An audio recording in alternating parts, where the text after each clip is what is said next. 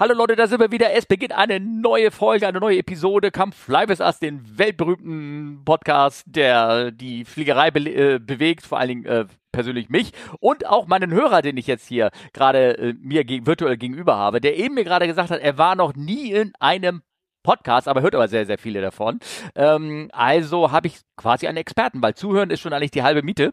Und ähm, ich sitze mir gegenüber am 19. Dezember ist heute, äh, sitze ich mir kurz vor Weihnachten gegenüber Jordan. Jordan äh, ist ein Hörer von uns, also er kennt sich eigentlich sehr gut aus im Podcasten, finde ich. Und äh, sein Thema, was ihn, äh, äh, ja, womit er seine Brötchen verdient, wenn ich das sagen, ist ebenfalls die Wartung von Flugzeugen, aber von kleineren Flugzeugen, aber immerhin mit Jetantrieb sozusagen. Ich wollte mich mit Jordan über die Tücken und Feinheiten äh, von äh, der Wartung von ich habe gerade kleinen Flugzeugen gesagt. Eigentlich sind das doch schon relativ große Flugzeuge, oder? Tag Jordan, wie geht's dir? Ja, mir geht's super. Ja, groß. Kommt drauf an, wie man sieht. Ist schon eine Nummer größer als eine Echo-Klasse, aber immer noch nicht vergleichbar mit einer 737 oder einem 320. Ja. Also fängt an so ab mit einer Mustang ab fünf Leuten, sechs Leuten bis hin zu das größte hat, glaube 13 laut unserer Webseite von mhm. den, okay. unserer Firma. Okay, cool. Ähm, ja, wie, wie, wie bist du denn da hingekommen? Also, wie hatte ich denn, wie hatte ich dann dein, dein, dein, das, das, das Fliegerblut, das Kerosin oder irgendwas? Oder ist es nur ein Zufall, wie du da in den Job bekommen bist? Ja, ich fliege selber, seitdem ich 13 bin, habe ah. damals irgendwann mit Segelflug angefangen, dann Motorsegler, einer bei mir aus dem Verein war bei einer Firma hier ganz in der Nähe, wo ich jetzt bin, hat da mhm. seine Ausbildung angefangen ich fand das irgendwie interessant, habe mich umgeguckt. In der, aus der Gegend, wo ich komme, gab es leider keine Firma, die die Ausbildung angeboten hat. Dementsprechend musste ich etwas weitläufiger gucken und bin dann irgendwie in Düsseldorf gelandet. Da ich die Auswahl zwischen Düsseldorf und Hannover hatte und ich irgendwie Düsseldorf als interessantere Stadt fand. Ja, okay, cool. Ähm, das heißt, ähm, fliegen tust du immer noch privat, ne? Oder? Ja, viel, ja. zu okay. viel. Du meinst, du schiebst dein Geld eins zu eins gleich rüber an die andere Seite? Ja, großteils. Ich hoffe jetzt drauf, ab ich soll Ende nächsten Jahres Fluglehrer bei uns werden für Segelflug ah. erstmal. Ja. Und dann wird es hoffentlich etwas weniger, zumindest mit dem Kosten für den Segelflug. Ja, das kann ich mir vorstellen. Wobei, also ist es denn, ähm, ich meine, ich habe schon diverse Folgen mit Markus gemacht über, über die Segelfliegerei sozusagen, aber ich habe ehrlich gesagt nie ähm, äh, das Thema angesprochen, also ich, wir haben ja Vereinsfliegerei, klar, logisch, da gibt's auch irgendwie, aber was kostet eigentlich so ein Segelflugzeug in der, das ist eine sehr gute Frage. Was kostet ein Segelflugzeug in der Stunde? Ich hängt vom Verein zu einem ab, aber was, was, womit muss man da so rechnen pro Stunde, so von bis? Also von bis, ich kenne Vereine, bei uns einige Nachbarvereine haben das, die, du bezahlst eine Jahrespauschale. Mhm. Ich kenne einen Verein, die haben eine Jahrespauschale von 350 Euro, damit ist die gesamte Flugzeit bezahlt, plus die Startgebühr jeweils. Im Winnenstart sind das, glaube ich, bei denen 4,80 Euro und im F-Schlepp um die 5 Euro die Minute. Teilweise, es gibt aber auch Vereine, die haben eine höhere Pauschale, dafür günstigere Startgebühren. Mhm. Ein, ein anderer Verein in Nähe, da ist die Grundgebühr 650 oder 700 Euro, da bin ich mir jetzt gerade nicht ganz sicher und der Winnenstart kostet 2,40 Euro und die Schleppminute um die 3 Euro. Bei uns im Verein ist es, wir bezahlen je nach Minute, also mhm. Stundenpreis. Okay. okay.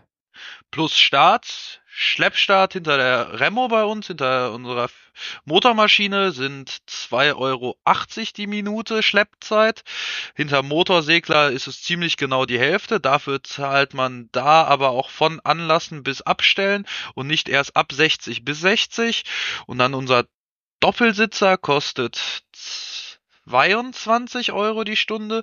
Unsere beiden Einsitzer kosten 12 Euro die Stunde und unser Schulungsdoppelsitzer kostet 10 Euro die Stunde. Hm, okay.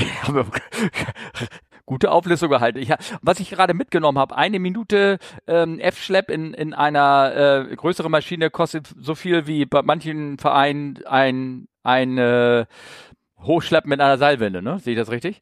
Ja. ja. Kommt drauf an, jetzt was bei uns in der Gegend, bei uns in unserem alten Bezie äh, Regierungsbezirk gehandhabt wird, dass zum Beispiel drei Winnenstart an dem fremden Platz, wenn man dort auslandet, erstmal umsonst sind. Aber üblicherweise wird dann in anderen Vereinen fünf Euro pro Schleppminute genommen, sollte man irgendwo anders landen. Ja, okay.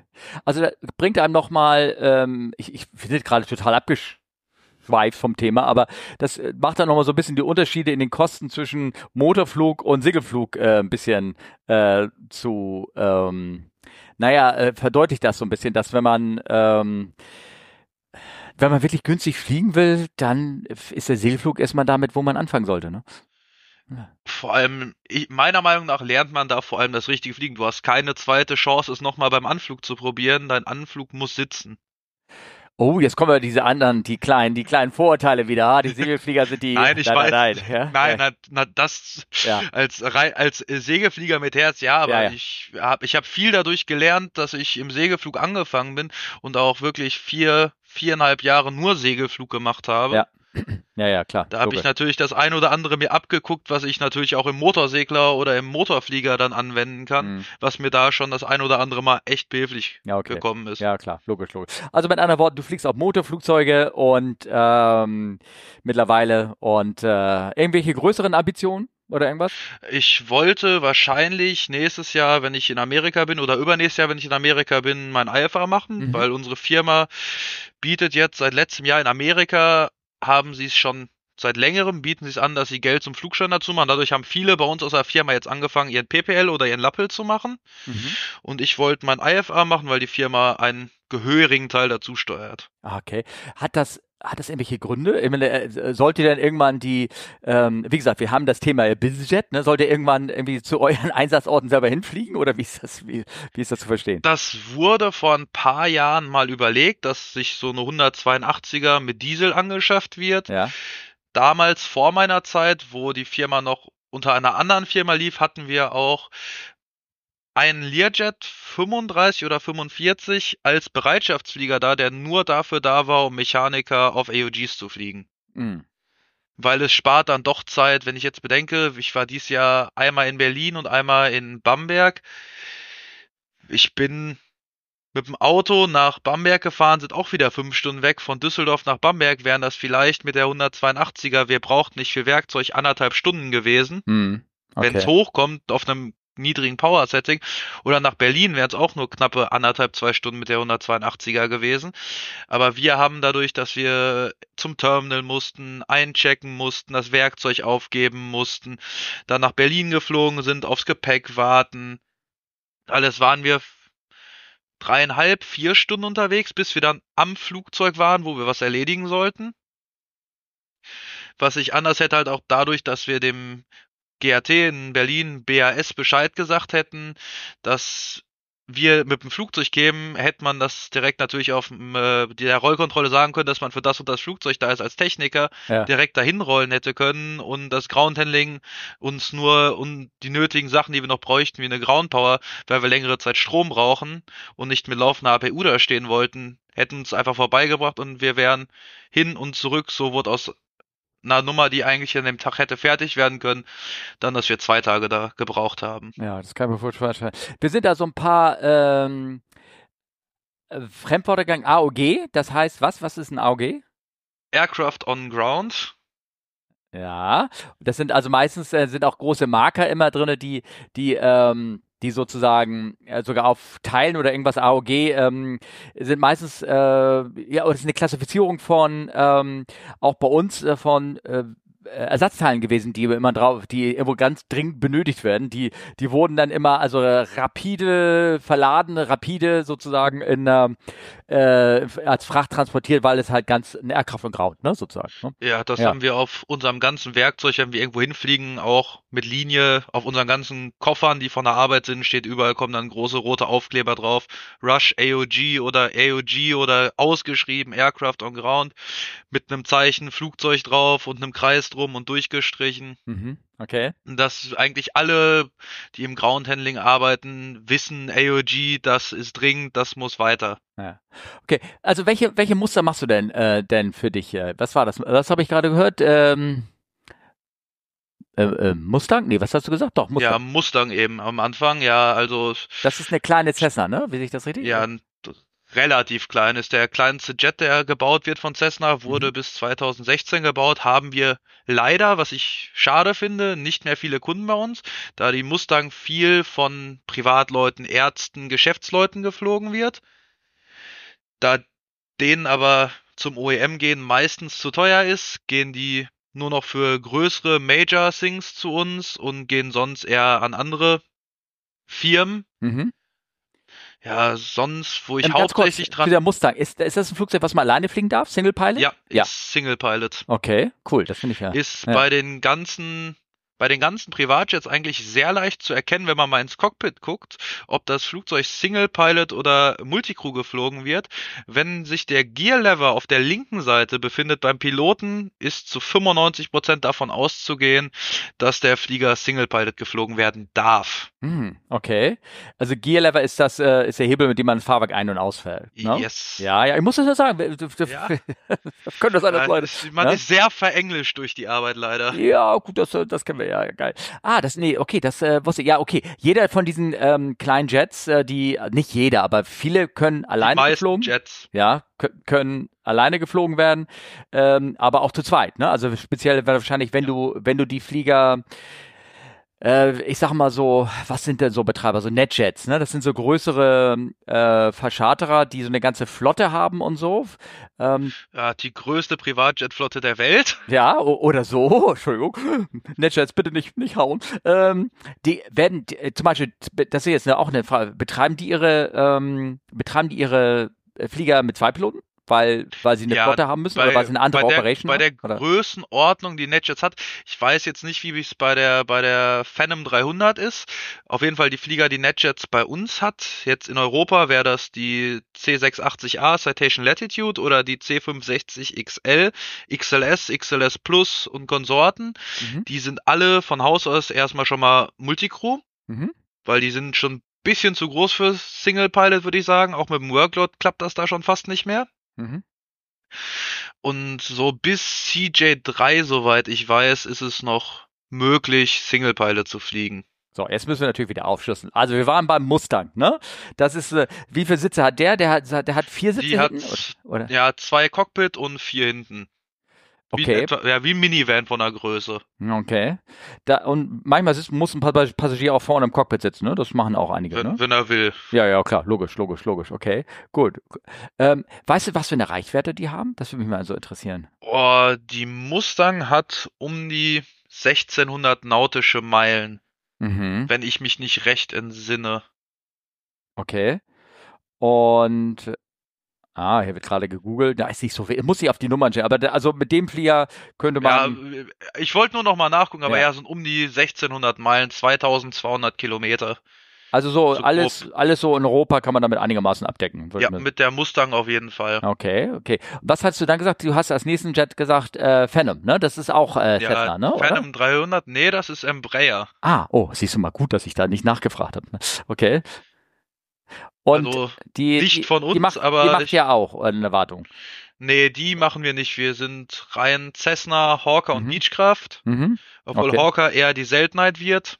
Die meisten, die wurden bis vor 10, 12 Jahren gebaut und hatte NetJets auch lange im Portfolio, haben Mhm. sie jetzt aber vor drei Jahren, dreieinhalb Jahren, ja, irgendwo Mitte meiner Ausbildung haben die angefangen, die letzten auszuflotten. Die waren dann zur letzten Inspektion, bevor sie verkauft wurden bei uns Mhm. und wurden dann mit einem Broker über uns verkauft. Ja, okay. Ähm, äh, okay, Phantom. Dann ähm, Hawker und Beechcraft. Warum? Weil Cessna hat äh, Beechcraft gekauft oder wie ist das? War da irgendwie, Mm, oder wie war das? Oder? Beechcraft hat vor zig Jahren irgendwann mal Hawker gekauft. Hawker ist ursprünglich britisch, Mhm. wurde dann durch Beechcraft gekauft. Mhm. Ich glaube, da müssen wir, ich habe doch, da gibt's doch diesen einen, diesen Captain Nick da von Airline Pilot Podcast, der ist immer ganz, dass man dieses Hawker, dass man das ganz korrekt ausspricht, weil das, Sch- es wird ja- britisch ausspricht. ja, ja, ja, das wird ja irgendwie Hafka, H, H, A, H-A-W-K-E-R. ja, und das heißt irgendwie Hawker, also ganz, ganz komisch sprechen die das aus. Ja, die Briten sind sowieso merkwürdige Sicker. Okay, also Brit, äh, der Breachcraft hat Hawker gekauft, genau. Ja, anschließend wurde Cessna erstmal, soweit ich weiß, ich bin mir jetzt genau nicht sicher, wie es mit der Reihenfolge war, ob Cessna erst von Textron, Avi- also Textron gekauft wurde Mhm. und Textron hat dann anschließend Hawker Beechcraft dazu gekauft. Okay. Ich weiß jetzt nur nicht, ob Textron erst Cessna gekauft hat oder Cessna Hawker Beechcraft gekauft hat und dann von Textron gekauft wurde. Mhm. Also diese, wenn ich das richtig verstehe, haben wir jetzt ähm, äh, Speechcraft, Cessna, Hawker, ähm, eigentlich alles eine Firma mittlerweile. Ne? Ist ein großer Konzern. Genau. Gehört zu Textron, Mhm. gehört auch noch Lycoming, die die ganzen Flugmotoren herstellen. Ja, genau. Und Mhm. Bell. Ah, okay. Aber mit den Hubschraubern von Bell haben wir nichts zu tun. Und was jetzt vor, vor zwei Jahren ist es mittlerweile schon, glaube ich, her, gekauft wurde, ist Pipistrel, der slowenische Hersteller, der die Elektroflieger baut. Mhm, stimmt, stimmt, stimmt. Die haben ja, die haben zwar Propellerflieger, aber ja auch, man kann ja schon sagen, Business äh, Edition, ne, sozusagen. Ne? Da sind ja auch kleine, Es schnelle ist Dinge. schon was Schöneres dabei, was man sich auch als Privatpilot gerne selber dahin stellen Ja, würde. ja, ja, ja. Ich guck mal mein Portemonnaie. Nee, aber ähm, genau, also das finde ich, es ist, wie gesagt, ich, ich, ich erkenne die Flieger auch nicht von außen alle. Ne? Ich weiß, es ist eine sehr, sehr große Vielzahl von Jetskrieg. Ich weiß zum Beispiel gar nicht, ob Hawker überhaupt noch ähm, Neuentwicklung rausgebracht hat, oder? Nee, das letzte, was wirklich aktiv gebaut wurde, ist die Hawker 4000. Das Mhm. ist auch Anfang der 2000er gewesen, aber Cessna hat sich bei dem neuesten Businessjet, der Longitude, der C700, haben die sich viele Sachen von der Hawker 4000 übernommen. Die Tragfläche wurde teilweise kopiert, da gab es dann bei der Zertifizierung wieder ein paar Probleme, aber das wurde alles behoben.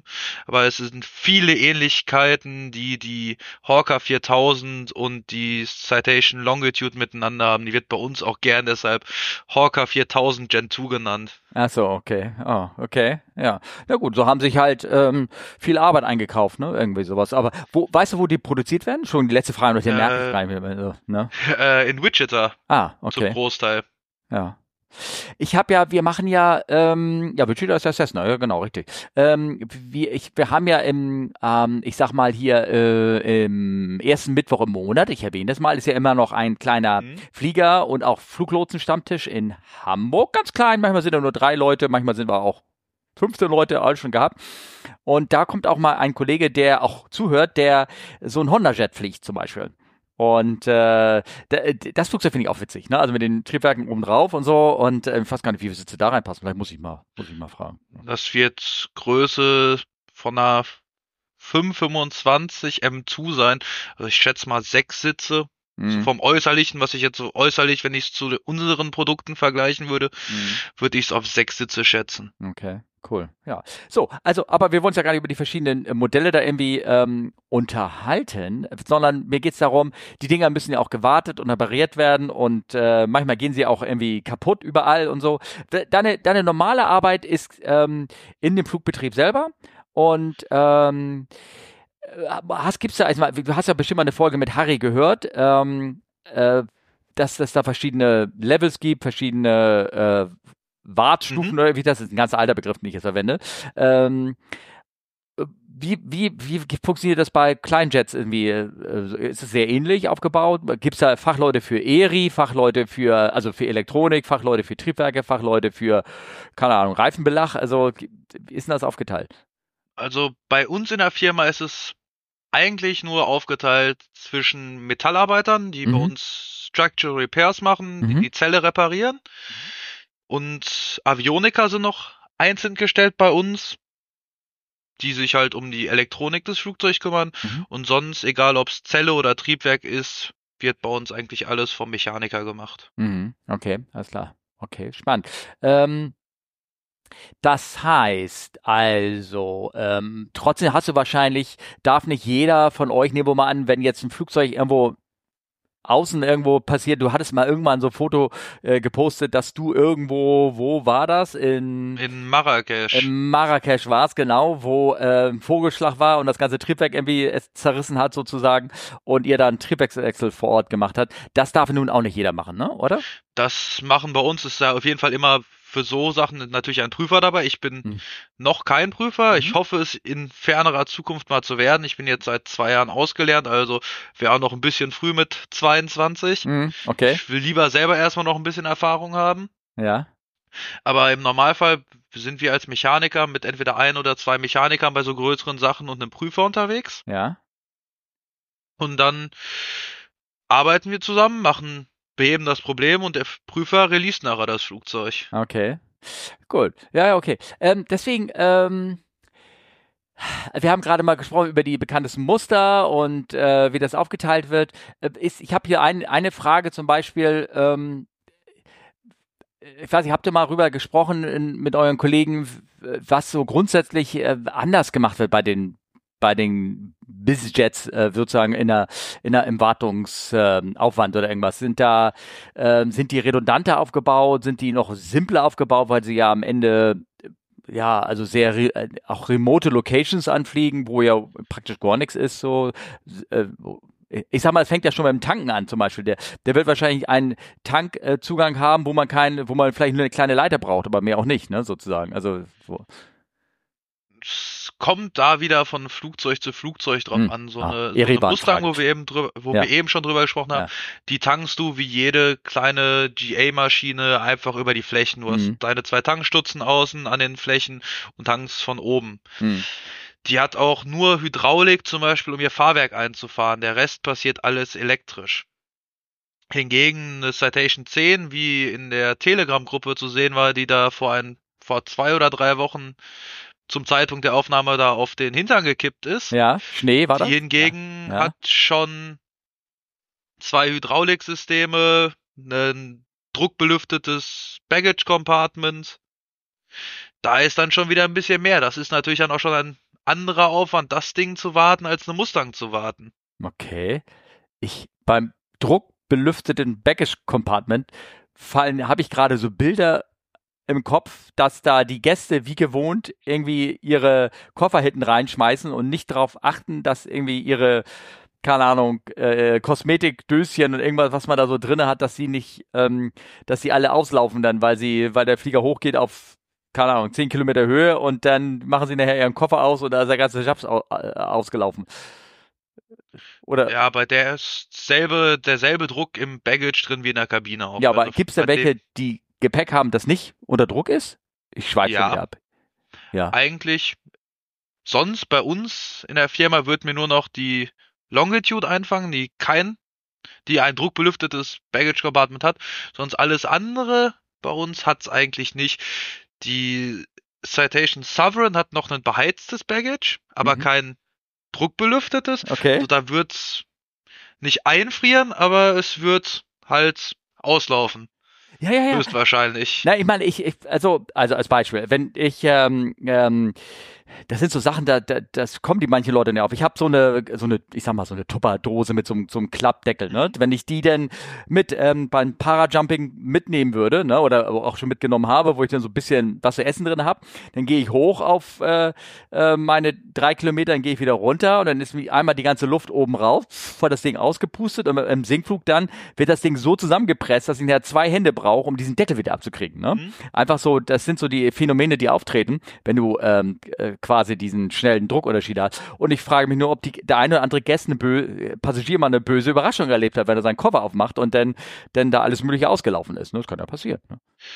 Ja, viele Gäste nehmen bis auf jetzt vielleicht, wo die Klamotten drin sind, ihre, hm. ihr Gepäck mit in die Kabine rein. Ja, ja, okay, Bei den Flugzeugen in so einem Privatjet, der Flieger wird zu 95 Prozent der Fälle nie voll sein. Also ist immer genug Platz in der Kabine, damit sie so Sachen, die auslaufen können oder die Sauerstoff brauchen, dass die mit in die Kabine ja. genommen werden okay. können. Ist da irgendwas anderes noch, was, ähm, was du sagst, was so grundlegend anders ist? Ähm, so zum Beispiel, ich könnte mir vorstellen, dass so ein so ein Business-Jet, weil die Gäste da drinnen sind natürlich auch höheren Anspruch haben, dass ha haben die zum Beispiel Internet an Bord oder sowas, ähm, äh, weil das irgendwie mehr gefordert wird? Haben die andere Kommunikationsmittel als so so ein oller, einfacher, simpler Ryanair-Jet, der da einfach äh, zwar größer ist, aber wo man für Passagier-Convenience ja irgendwie gar nichts macht, ne? Also. Also ja, Internet ist mittlerweile bei fast allen Kunden immer mit an Bord, ja. wird immer mitbestellt. Innen drin ist natürlich alles mit feinsten Materialien ausgestattet. Furnierholz, Leder, Ledersitze, edle Teppiche. Mhm, okay. Es wird viel drauf gelegt, dass helle Materialien sind. Die meisten Kunden zum cremefarbenen Ledersitze mit weißen oder sehr hellen Lederverkleidung an der Seite um die Fenster rum, wo man hingegen im Verkehrsflieger ja meistens graues oder hellgraues Plastik sieht. Das wirst du in so einem Flugzeug niemals finden. Die Toilette ist von der Aufmachung her eher wie in einem kleinen, vernünftigen Badezimmer mit dunklem Furnierholz eingerichtet, ein sehr schönes, ansehnliches Waschbecken, Marmorplatten als Ablageflächen auf den Toiletten. Echter Marmor oder nur so simulierter? Scheinmarmor in vielen ja, Fliegern. Ja, okay, gut, ja, ist klar. Ja. Je nachdem, wenn es zu was Größerem geht, hast du dann aber auch richtige Marmorplatten drin. Hm, okay. Die sind zwar nur hauchdünn und dann aufgeklebt auf, auf andere Sachen, die leichter sind, aber Hm. es ist dann echter Marmor, der oben drauf ist, damit der Schein auch trügt, wenn man es anfasst, dass es sich auch anfühlt wie Marmor. Ja, okay. Ähm, ich schätze mal, das bedeutet, wenn du da irgendwelche Wartungssachen machst, das erste, was ihr macht, ihr zieht ihr erstmal Schonbezüge überall rüber, ne? Damit das alles. Ja, ja, ja genau. Teppiche werden rausgetragen, wenn sie rauszutragen sind, sonst kommt Teppichschoner drauf, die, die Sitze werden alle mit Sitzbezügen bezogen. Und die ganzen Holzfurniere, die sich auf dem Weg von vorne, von der Treppe vom Flugzeug in Richtung Cockpit befinden, werden mit Folie abgeklebt, dass man bloß keine Kratzer reinmacht. Ja, ja, ja, klar, das kann ich mir vorstellen, irgendwann. Alles, was ausgebaut wird, aus dem Interieur wird immer schön dick in Luftpolsterfolie eingepackt, damit es bloß nicht beschädigt wird. Mhm. Ähm, wie sieht es aus so mit, mit Redundanz so an dem an äh, Flugzeug? Du hast ja gesagt, wenn natürlich, wenn das Flugzeug simpel aufgebaut ist, wenn du, äh, wenn ich gerade höre, die Flight Controls, ne, da sind wahrscheinlich einfach nur Kabelverbindungen, also Seilzüge und sowas, die da äh, zu den Kontrollflächen geht. Äh, wenn es keine Hydraulik, wenn du sagst, es gibt das Fahr nur für die Fahrwerkhydraulik sozusagen, ähm, ähm, ist denn äh, sonst irgendwie andere Re- Redundanz eingebaut, um die Dinger robuster zu machen oder irgendwas in der Art, oder? Es ist, kommt auch wieder sehr aufs Flugzeug an. Mhm. Ich arbeite bei uns nur an den an den größeren Maschinen. Da kann man zum Beispiel, wenn du, du hast vorne deine zwei Lenkräder drinne mit deinem Kontrollkolumn in der Mitte, wo du dein Höhenruder mit bewegst, dein Querruder oben übers, übers Yoke links, rechts. Du kannst die Systeme unabhängig voneinander trennen. Du kannst bei dem Flieger hast du einen äh, Rollspoiler Disconnect, den kannst du ziehen, dann kannst du mit dem äh, linken Yoke kannst du die Querruder bedienen. In dem Fall, dass deine Störklappen, deine Spoiler, deine Rollspoiler nicht funktionieren Mhm. oder dass dein Querruder sich verklemmt hat, könnte der Pilot jetzt auf der linken Seite könnte die Querruder beide bewegen. Der Co-Pilot auf der anderen Seite hingegen kann mit seinem Yoke, mit seinem Lenkrad dann die Rollspoiler bedienen, aber nicht die Querruder. Hm. Ich sage Dass ja die immer, Systeme voneinander getrennt werden. also jetzt muss ich meinen alten Spruch sagen, so eine 737 ist nichts anderes als eine riesengroße Cessna. Es ist exakt Ja. genauso. Ge genau das gleiche. Der Kapitän macht Ailerons gegen Kraft und der Co-Pilot bedi- bedient den Spoiler. Wenn sie denn, wenn sie denn gegeneinander arbeiten oder irgendwie sowas, ne? Also es geht. Und auf dem Höhenruder, das System ist auch getrennt, dass die, die Steuerseile vom Piloten gehen aufs linke Höhenruder, die Steuerseile vom Co-Piloten gehen aufs rechte Höhenruder. Dementsprechend soll sich eine Seite verkanten oder verkeilen, in Gründen auch immer, Vogel ist reingeflogen, würde immer noch volle Kontrolle drüber Ja. sein, dass der Flieger immer noch fliegbar ist. Man hat zwar einen deutlich höheren Steuerdruck dadurch, aber es, wird sich auf jeden Fall noch fliegen lassen. Ah ja, cool. Ja, ja, na gut. Sie werden schon ihre Gründe haben, warum die das äh, ähm, so machen. Ähm, aber ansonsten ist es dann am Ende ein Flugzeug auch, wie jedes andere, andere auch, ne? Irgendwie sowas. Hat zwei Triebwerke, Ja. hat ein Fahrwerk mit drei Punkten, Reifen, Landeklappen, Störklappen. Okay, alles klar. Ähm, ja, aber die Klappen, schätze ich mal, sind jetzt nicht die, also es sind keine äh, Vorflügel zum Beispiel. Gibt es welche mit Slats? Ja, aber nur die Zehner, zumindest bei Cessna. Die Zehner Ja. ist bei uns die einzige, der einzige Business Jet, die Slats hat. Aber wenn man jetzt zu was Größerem guckt, so eine Bombardier Global, die die Bundesregierung fliegt, Mhm. hat auch Vorflügel. Ja, okay, gut, alles klar. Für unsere Hörer, Slats sind ähm, relativ ein bisschen, ein bisschen aufwendiger in der Konstruktion, weil du halt vorne halt äh, Vorflügel hast, die ausfahren. Und wenn du sie gegen Enteisung stützt, musst du natürlich dieses äh, System auch mit dem Slats ausfahren können und so. Also das ist schon so ein bisschen mehr Aufwand, aber reduziert die, die Anfluggeschwindigkeit relativ stark. Ne? Also ähm, man kann den Unterschied, finde ich, ganz gut sehen, wenn man ähm, sich anguckt, äh, wenn so ein Flieger im Anflug ist und der hat Vorflügel, dann siehst du nämlich, dass die ähm, Nase deutlich ähm, höher ist als bei einem, der keine Vorflügel hat. Die gehen mit der Nase dann relativ stark nach unten, während äh, Flieger, die äh, Vorflügel haben, die können die Nase wesentlich höher halten und dann auch ähm, ja, geringer, langsamer fliegen und angenehmer aufsetzen, weil sie nicht den ganzen Schluss in die Nase so hochnehmen müssen. Ne? Oder? Oder rede ich Quatsch? Ja, soweit ich weiß, ja. Ah, okay, gut, alles klar, gut, gut. Ähm, ja, genau. Ähm, denn ich habe die Frage gestellt, redundanter aufgebaut. Ähm, sind Sie denn, ähm, haben die auch Werkzeug immer mit, die, die Flieger? Also das, das äh, muss, muss so ein, so ein, so ein Cockpit-Crew von so einem ähm, Business Jet, muss der irgendwie mehr können? Also hat er immer einen Fahrradknochen in der Tasche, weil er damit Sachen reparieren muss oder irgendwas in der Art? Ne? In den meisten Fällen nicht.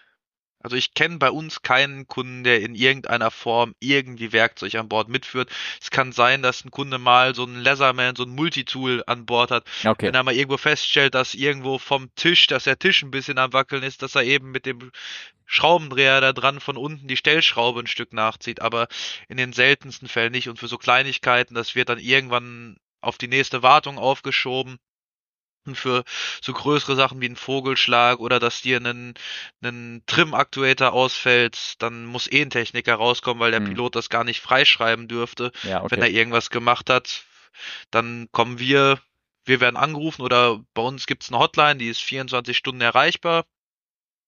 Sollte in Europa keiner rangehen, ist, läuft das über Amerika, dann wird unser Service Center ange, dafür eingeteilt, weil wir noch vier weitere in Europa haben. Dann wird erstmal abgemacht, wer hat Zeit, dann wird geguckt, das Service Center hat Zeit, dann wird geguckt, welcher Mechaniker hat Zeit oder welcher Prüfer hat Zeit und je nachdem, wie groß es ist, fährt dann Prüfer alleine oder Prüfer mit Mechaniker, Prüfer mit zwei Mechanikern und behebt das Problem. Dann nehmen wir so große Pelikan Case, das sind große, schwarze, robuste, wasserfeste Koffer. Da drin haben mhm. wir dann Schaumstoff drinne, wo das Werkzeug drinne ist. Falls wir Ersatzteile brauchen und, und wir alleine sind, hat der immer zwei Koffer dabei. Falls wir zu zweit sind, hat jeder einen Koffer. Entweder mit Werkzeug oder mit Ersatzteilen. Und das wird dann eingecheckt und wir reisen dann selber nur mit Handgepäck. Mhm. Okay. Das ist dann immer sehr schön, wenn man, wenn gesagt wird oder wenn man vermutet, ja, das dauert jetzt zwei Tage, aber dann fehlt da doch noch ein anderes Ersatzteil und du aus zwei Tagen dann irgendwie eine Woche rausschlagen musst, dass du mit deiner Kleidung auch noch hinkommst. Ja, also der, der Flieger hat nicht irgendwie so einen so einen so einen grundsätzlichen Rüstsatz irgendwie an, an Sachen mit, ähm, so dass man sagen kann, dass man äh, aus der Ferne, äh, also zumindest wenn es ganz leichte Arbeiten sind, meinetwegen einfach nur ein Lampenwechsel vom, von Navigationslicht oder irgendwie sowas. Oder dass man einen lokalen äh, Techniker, der irgendwo vor Ort so eine gewisse Grundausbildung hat, dass man denen sagen kann, ich autorisiere dich anhand dieses Dokuments mit dem vorhandenen Werkzeug dort eine, eine Glühbirne zu wechseln oder irgendwie sowas. Also was einige Kunden machen, ist selber drin mal eine Annunciator Light tauschen. Das ist mhm. einfach nur einmal mit einem kleinen Tool das rausziehen, die Glühbirne rausziehen, Glühbirne wieder reinstecken oder wenn Static Wick abgebrochen ja. ist, ja. den Static Wick einfach tauschen, aber sonst alles, was größer ist als man Static Wick tauschen. Dafür haben sie die Ersatzteile meistens nicht dabei mhm, und das okay. Werkzeug erst recht nicht. Ja, also so, so Glühlampen von den, von den Lichtern an Bord habe ich hunderte, ach, tausende schon gewechselt. Also das ist, glaube ich, ganz, ganz ähm, normal. Ähm, mir wurde immer gesagt, dass ich mit Anweisung eben, deswegen frage ich so spezifisch nach. Also früher als so ein ähm, ein Flugingenieur mit an Bord war, also so eine alte 727 oder der alte. Jumbo, ne, der ganz alte, da durfte der, der Mechanik, der, der Flugingenieur noch gewisse Sachen selber machen und freischreiben dann sozusagen im, im Bordbuch. Ähm, und äh, so kleine Lichter haben wir an Bord irgendwie auch getauscht. Und mir hieß immer so, dass ich unter einer Einweisung dürfte ich eventuell auch mal so ein Positionslicht zu wechseln. Ist nie dazu gekommen, weil du einfach nicht rankommst an die Dinger. Ne? Du müsstest ja erstmal mhm. da hochkommen. Also, also Eine Leiter 3, bekommen. Ja, ja, bei der 3.7 oder irgendwie so. Aber theoretisch hätte ich, glaube ich, das machen dürfen. Kam nie dazu und hätten sie wahrscheinlich auch nie gemacht. Ähm, aber ähm, am Ende habt ihr, haben die Dinger nichts an Bord, ne? Was man, mit dem man irgendwie nee, selbst im mal auftragen könnte. Okay, gut. Was haben die aber immer an Bord? Haben die, die haben, ich habe gehört, die haben, äh, ihr werdet, aber die Dinger haben immer ihre eigene Schleppstange mit, wahrscheinlich, ne? Oder? Nicht alle. Bei den etwas größeren ja, bei den kleineren schafft man es aber auch noch ohne Probleme von Hand den Reifen zu drehen und das Flugzeug von Hand zu schieben. Mhm. Und die meisten Kunden, wenn sie einen kleineren Flugplatz haben, wo sie hinfliegen, es gibt einige Kunden, die kommen aus der Region, wo ich gebürtig herkomme. Mhm. Die haben dann ihren eigenen Flugplatz, die haben dann alles zum Schleppen, was sie brauchen da, aber sie fliegen auch meistens nur dahin, wo es irgendwo einen FBO gibt, wo sie dann auch gehandelt werden können, hm. wo sie nachtanken können, wo sie Catering bekommen. Mhm, okay. Ich muss, ich muss mal, Static Wicks, das sind diese kleinen Static Discharger. Ich glaube, ich muss mal sagen, ja. dass, falls ihr, falls ihr fragt, was ist Static Wicks? Das sind so kleine Metallbändchen, die an so gelben, meistens gelb, ne, glaube ich, ne? Oder. Bei uns sind sie schwarz-grau schwarz. und ja, so Gummidinger. So. Ja, genau. Wo so mit, wo die halt äh, die statische Elektrizität wieder an die Luft abgegeben wird von so einem Flieger, wenn er sie in der Luft aufnimmt und ähm, FBO sind, wie nennst du das, Fixed Base Operator, ne? Das sind äh, ja. kleine, kleine Betriebe, die Sprit und, keine Ahnung, Catering und all sowas zur Verfügung stellen für Flugzeuge, die landen, ne? Und ähm, ich schon, dass ich das alles erkläre, aber nur, dass, weil, weil die Leute das äh, fragen. Ähm, welche Flugzeuge, welche, welche Flughäfen fliegen die denn so an? Ich, ich meine, kann so ein, kann so ein kleiner Jet, äh, was ist denn so der kleinste Flughafen? Die, die fliegen ja oft gerne mal auch mal Plätze an, die jetzt ähm, ähm, schon jetzt nicht die allerkleinsten sind, also schon eine feste Piste haben mit ähm, äh, aus Beton oder Asphalt oder irgendwas, aber vielleicht auch nur über VFA angeflogen werden können, ne? Richtig? Oder? Ja. Ja. Das ist äh, von was Porta Westfalica als Beispiel. Mhm. Hat eine Asphaltbahn, da fliegen sie hin, da gibt's auch ein, ein, großes Unternehmen aus Deutschland, fliegt auch nach Bielefeld mit ihrem Flugzeug. Mhm. Ich weiß gar nicht, Bielefeld könnte sogar ein ILS haben, weiß ich aber nicht. Mhm. Ja, und so Regionalflughäfen wie Paderborn, Münster, sowas ja. wird ganz viel angeflogen. Egelsbach natürlich. Einige Kunden, ja. Egelsbach. Ja, ja. Einige Kunden haben aber auch ihren eigenen Flugplatz mitten im Sauerland und fliegen dort an VFR, mhm. sofern es es zulässt, das Wetter. Andernfalls fliegen sie nicht. Mhm. Speyer ist auch noch sehr beliebt für Privatjets, wo die hinfliegen. Mannheim. So, so die Größenordnung. Da, wo wir unser Hörertreffen hatten in der Nähe, da bei Marburg, ich glaube, da ist äh, ja. Fissmann, glaube ich, ne? Irgendwie. Ja. Und die haben, glaube ich, auch ihren eigenen Flugplatz, kann man so sagen, ne? Ja. Ja. ja, ja die genau. sind unter anderem auch Kunde bei uns mit einem Flugzeug. Ah ja, okay, gut, alles klar. Ja, gut, gibt Sinn. Ähm, genau, also das finde ich spannend. So, aber dann, das, ähm, ich habe aufgeschrieben, Flyaway Kids, nee, nicht richtig, äh, Schleppstange. Dann, wir, du hattest ja dieses Bild da gepostet, das kann ich ja jetzt gleich nochmal reinstellen von dem Flieger, der sich aufs Heck gelegt hat. Da sind wir ja auch über so einen Kommentar gestolpert, ähm, den du gesagt hattest, als es um, irgendwie hattest du einen Kommentar geschrieben, dass, da ging es um, äh, Hecklastigkeit, also ich weiß gar nicht aus welchem Kontext heraus, und da hattest du mir geschrieben. Ja, ich na? Das kam durch das, was da in München passiert war. Nee, du hattest das ja vorher schon erzählt. Das war ja ganz witzig. Und deswegen hatte ich das ähm, äh, in einer Episode erzählt und gleich danach ist es dann passiert. Und ja, ich glaube, das war über irgendeinem Linienflieger, der beim Entladen auf den gekippt war, mal ja. irgendwann in letzter Zeit. Okay, ja, genau, genau. Es ging ja um, um Ausplan. Und genau, da hattest du mal erzählt, dass wenn so eine Citation war das, glaube ich, in dem Falle auch, ne? Citation 10. Ja, 10, dass wenn die, ähm, wenn die nicht vollgetankt ist, und äh, so ein bisschen Schnee hinten drauf liegt auf den hinteren äh, Stabilizer 10 cm, hast du gesagt, dann kippt die gleich hinten auf dem auf dem Rücken, so nicht auf dem Rücken, aber auf den Hintern. Und keine drei Tage später kam dieses Bild, was ihr jetzt auch seht, äh, wenn ihr auf den Podcast-Player guckt, mit dem äh, auf den Heck liegenden äh, Flieger da im Schnee eingefallen. Und äh, das sieht so richtig aus, wenn sogar die ganzen Tragflächen verbogen ist. Aber ich glaube, es ist einfach nur die. Ähm, das kommt hauptsächlich durch den Schnee, dass der Schnee ja. die Flächen noch nach unten gedrückt hat. Ja, oder das sieht einfach durch die Optik so aus. Ich glaube nicht, dass so Schnee die Tragflächen so schnell runterbiegt. Also das kann mir gar nicht vorstellen. Irgendwie. Ähm, also das heißt, wenn ihr daran in den Flieger arbeiten müsst, irgendwie auch nur hinten dran oder irgendwie irgendwas, macht ihr immer so eine Heckstütze hinten dran, oder? Also ist bei uns durch, durch Prozedere der Firma ist vorgeschrieben, dass wir, sobald wir Arbeiten haben, die jetzt etwas längerfristiger sind bei uns, wenn mhm. der Flieger länger als einen Tag steht, ist eigentlich üblich, dass wir eine Stütze, so ein Tailstand unten drunter stellen, mhm. dass der Flieger nicht auf den Hintern gibt. Einige Flieger Eben fiel schon mal Hawker, der, äh, der mhm. Begriff Hawkers zum Beispiel, die haben nicht wie alle, wie die meisten Flieger bei uns, die werden vorne aufgebockt. Wenn ein Flieger aufgebockt wird, wird er meistens an drei Punkten aufgebockt, zwei unter den Tragflächen und bei uns, bei den ganzen Cessnas, einer vorne in der Nähe des Bugfahrwerks. Mhm, okay. Bei der Hawker hingegen ist der Aufbockpunkt ganz hinten am und mittig drunter. Oh, okay. Gut.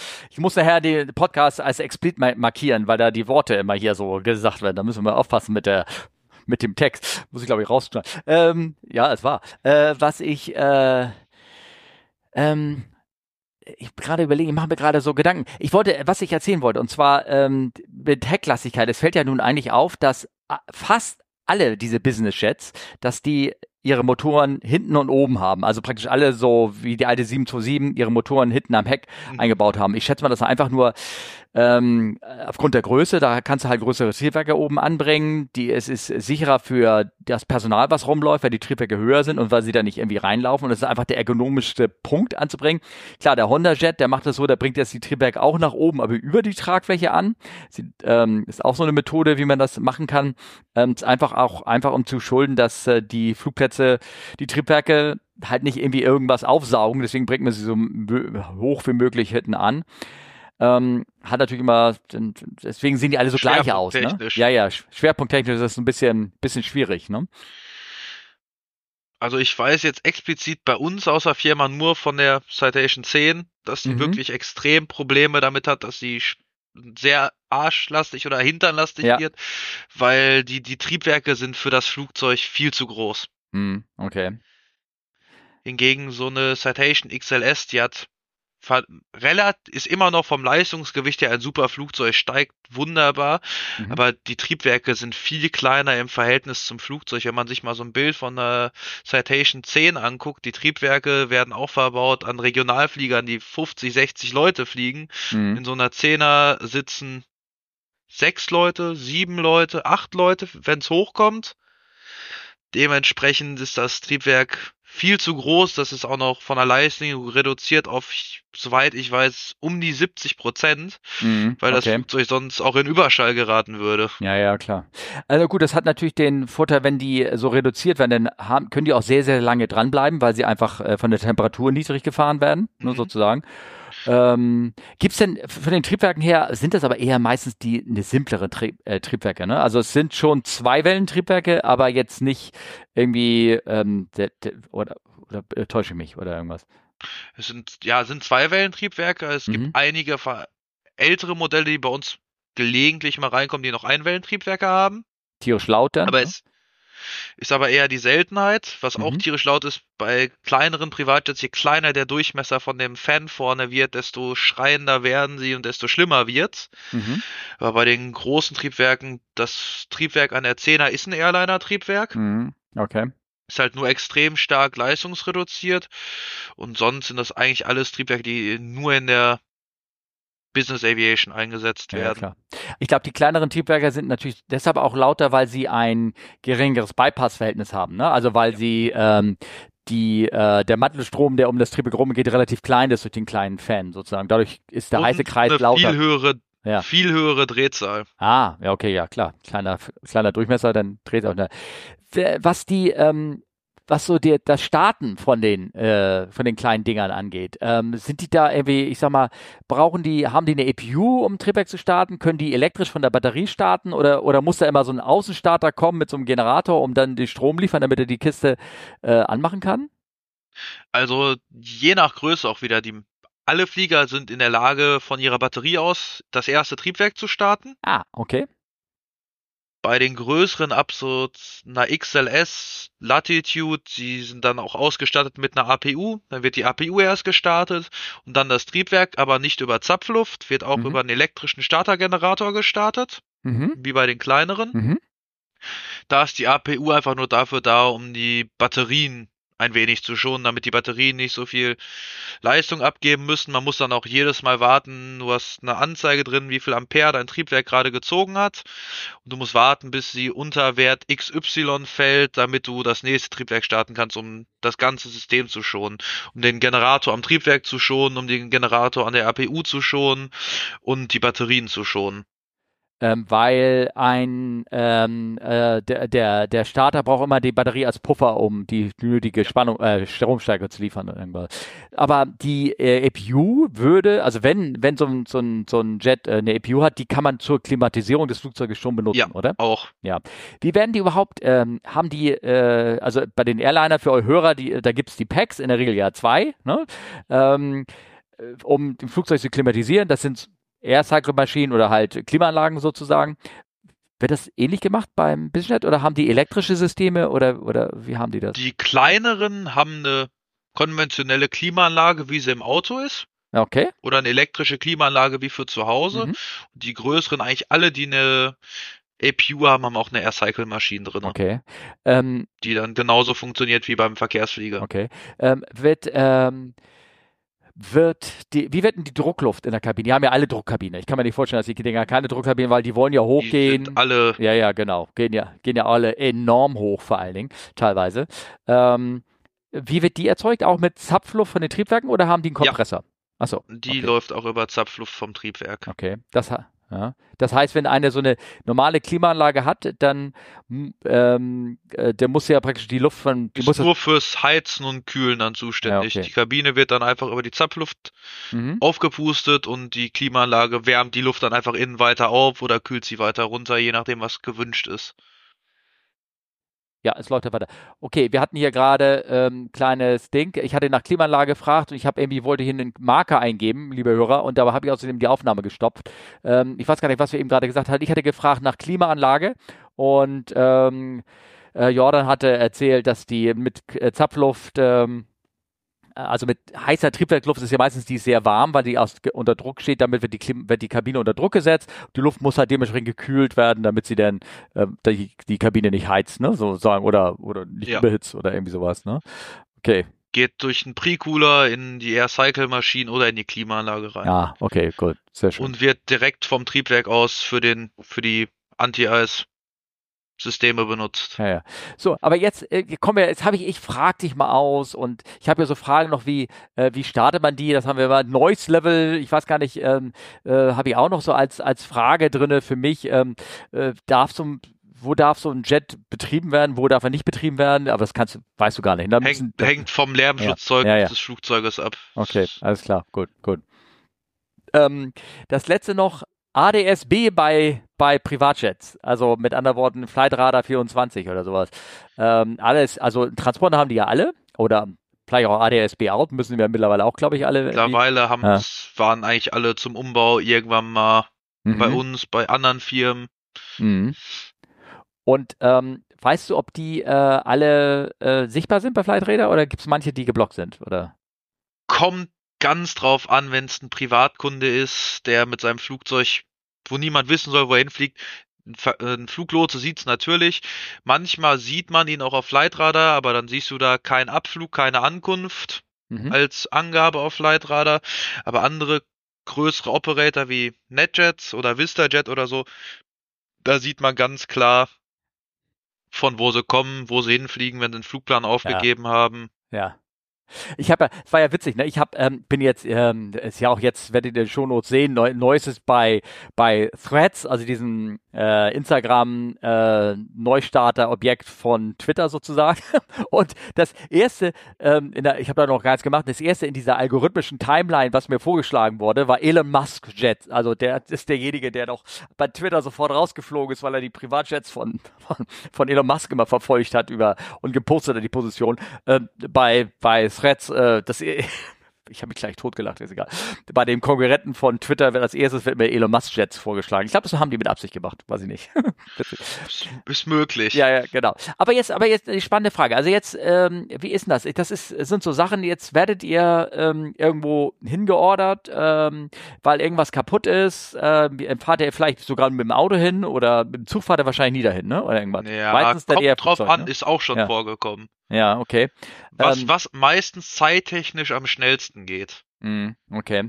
Ich meine, wenn es so ein kleiner Flughafen wie, keine Ahnung, ich sag mal, hier der, der kleine Flugplatz von Wissmanns ist, äh, sag ich mal so, da, da ist keine Security, da könnt ihr ja direkt zum Flieger hinfahren oder irgendwie sowas. Wir fahren mit dem Auto hin, fahren aus Vorfeld drauf, Ja, fahren genau. an die Halle dran. Ja, genau. Aber schwieriger wird's, wenn ihr natürlich, ähm, äh, wie du sagtest, nach Berlin irgendwie hin müsstest äh, und dann mit eurem Koffer, mit dem Gepäck, mit dem AOG-Teilen drauf. Wie, das ist ja Sachen, das könnt ihr, kann sich wahrscheinlich nicht so viele vorstellen. Die, die werden ja nicht am Flugzeug ausgeladen, die Sachen. Die kommen wahrscheinlich ganz normal irgendwie am Ende, weil ihr Passagiere seid, ganz normal aufs Gepäckband. Oder werden die vorher schon Ja, wir rausgezogen? kommen normal im, in der Ankunftshalle an, warten Ja. auf unser Gepäck. Ja. Je nachdem, was es ist, ist, ist es mal Sperrgepäck, dann müssen wir es an der Sperrgepäckausgabe abholen. Die AOG-Koffer ist auch sehr oft das dass sie im Sperrgepäck rauskommen. Das heißt, man wartet meistens erst am normalen Band. Ja, da kommt nichts, bis das Gepäckband zu Ende ist. Dann geht man zum Sperrgepäck, holt sein Sperrgepäck ab. Reist, wenn es im Ausland ist, reist normal ein. Da ist dann ganz oft das Problem, ja, verzollen. Ja, genau. Das wollte ich fragen. Der Zoll, ne? Ja, genau. Ja. Weil es natürlich, ja. das Werkzeug ist nicht günstig. Mhm. Jetzt zum Beispiel, wo wir den Vogelschlag in Marrakesch hatten dann willst du kannst ja nicht alles von außen sehen an dem Triebwerk. Du bringst dann ein Boroskop mit, was natürlich auch ein riesen Geldfaktor ist. Da musst du sicherstellen, dass du alles, was du einführst, wieder ausführst. Selbst die Rolle Klebeband, die du im Gepäck hast, muss wieder ausgeführt werden. Mhm. Du hast das Klebeband benutzt, du musst die halb leere Rolle oder die womöglich noch leer gegangene Rolle musst du wieder mit ausführen. Mhm. Okay. Aber das Einreisen ist meistens noch das Einfache. Je nachdem, wo man ist auf der Welt, kann es schwer sein, auch auf den Flughafen draufzukommen. Manchmal braucht man drei, vier, fünf, sechs Tage Vorlaufzeit erstmal, damit man Zugriff bekommen kann. Mhm. Teilweise sitzt man dann aber auch immer noch, wenn man drei Tage darauf gewartet hat, Zugriff zu bekommen, sitzt man dann immer noch jeden Tag drei Stunden, vier Stunden morgens da, bis man seinen Vorfeldausweis bekommen hat, seinen Tagesausweis, um zum Flugzeug zu kommen. Ja, ja, ja. Ich habe gerade mit Harry hier, einem Mechaniker, gesprochen, der musste es jetzt nochmal irgendwie nach, keine Ahnung, Miami oder irgendwas geflogen, nur um diesen Ausweis sich da abzuholen persönlich, der, mit dem er wieder zwei Jahre lang alle Flughäfen in Florida bereisen darf. Ne? Nur hingeflogen, nur um den persönlich abzuholen. Also, das ist echt schwierig, ne? Kann mir vorstellen. Das ist manchmal sehr, sehr frustrierend und nervig, oder? Was mittlerweile öfter geht, wir haben eine Crewcard bekommen, was fast jede Flight Crew auch hat, wo halt draufsteht, dass wir Techniker sind für die Firma XY. Mhm. Und damit wird es mittlerweile einfacher. Ich war jetzt vor vier Wochen in Sofia in Bulgarien. Mhm. Da war jetzt der erste Flugplatz, wo es wirklich einfach ging. Die wollten nur vorher einen Scan von unserer Crewcard und unserem Personalausweis haben. Wir sind hingeflogen, kommen zur Sicherheitskontrolle hin, zeigen unsere Crewcard vor und wir konnten durchgehen. Und da steht Crew drauf dann oder was? Oder was steht ja, da drauf? Da ah. steht IBAC Crew drauf und dann Aha. Okay. wissen, wie das Business Aviation ist. Crew steht drauf Techniker. Mhm. Dass wir die schon mal wissen, dass wir Werkzeug dabei haben, weil ganz oft ist dann auch, du versuchst mit deinem Werkzeug ins si ja. Sicherheitsbereich zu kommen, da ist ein Messer drin, da ist ein Skalpell drin. Ja. Das gibt dann ganz oft auch schon mal elektrische Geräte, Akkuschrauber.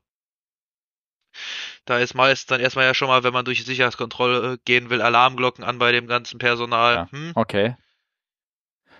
Und ähm, ähm, genau, und ihr seid also eingereist. Äh, bei der, und äh, klar, da gibt es die unterschiedlichen wahrscheinlich Formulare mit Zollmanagement Ein- und Ausreise, die du dann alles akribisch aufschreiben musst und so. Aber ich schätze mal, da, da könnte euer Office wahrscheinlich hatte Erfahrung, dass er euch die ganzen Dokumente mitgibt, ne? So eine Teilesliste oder ja. sowas. Ja, ja, okay. Die meisten Prüfer, man fängt, äh, die Prüfer fangen auch nicht damit direkt an, dass sie irgendwo nach Marokko fliegen, ein Triebwerk tauschen. Mhm. Das kann auch einfach mal sein, dass man mal von Düsseldorf von uns aus, dass wir nach Amsterdam fahren oder Rotterdam, dass da ein Privatjet steht, wo man den Reifen tauschen muss, weil der Reifen gerade zufällig da runter ist oder die Bremse verschlissen ist. Mhm, okay, alles klar.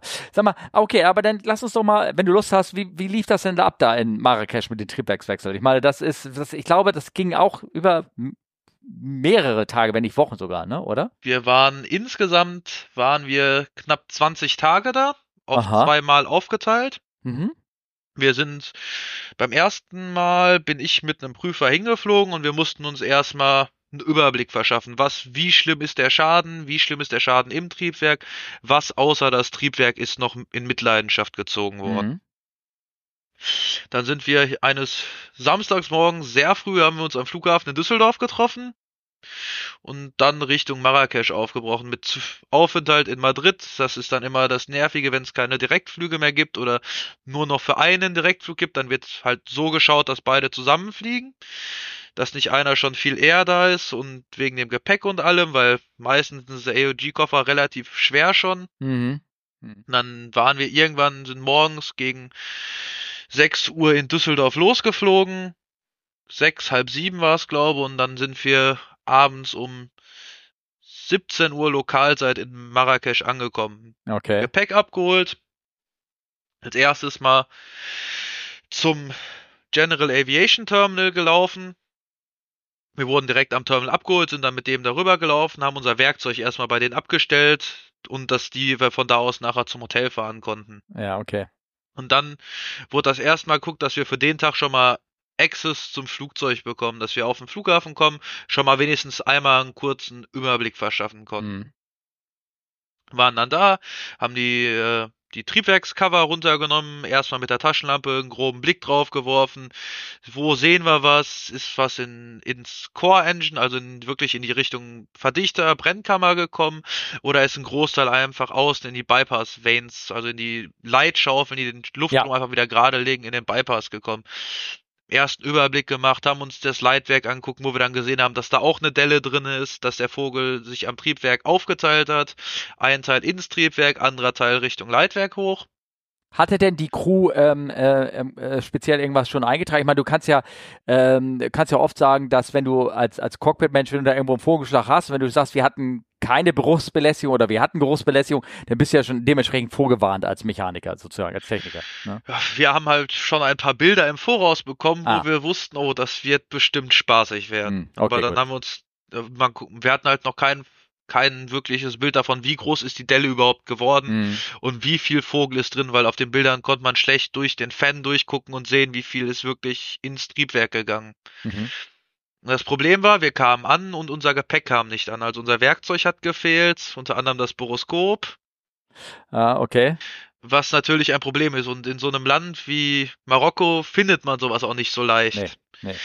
Dann haben wir erstmal am nächsten Tag geguckt, wie kriegen wir jetzt erstmal den Vogel überhaupt da raus. Dann gibt's einen riesigen Markt in Marrakesch, der sehr zu empfehlen ist, deutlich anders als ein Markt in Deutschland. Mhm. Haben erstmal geguckt, was kann man finden, haben Eimer besorgt, haben Lappen besorgt, haben uns verschiedene Sachen besorgt, um den Vogel rauszukratzen, die aber nicht scharfkantig und metallern sein dürfen, weil wir wollen ja nicht weitere Schäden verursachen, als eh schon da sind. Also haben wir geguckt, was finden wir aus Holz. Mhm.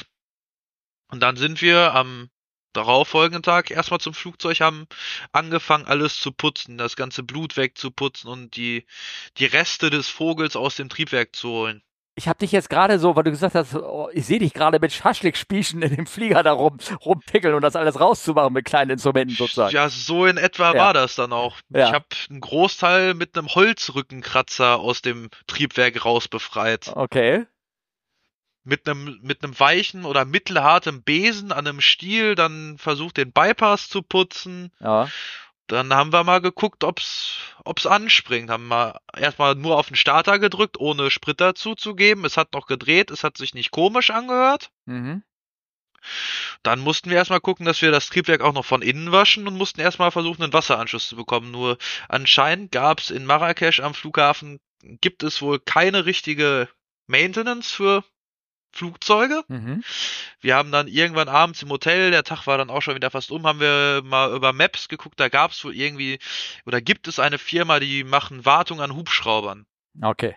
Ja. Und dann fing das E-Mail-Schreiben mit dem, mit dem Betreiber vom GAT GAT, los, um, General Aviation, ne? Genau. Ja. um irgendwie Kontakt zu denen zu bekommen. Und das hat sich dann am nächsten Tag auch herausgewiesen, dass es funktioniert.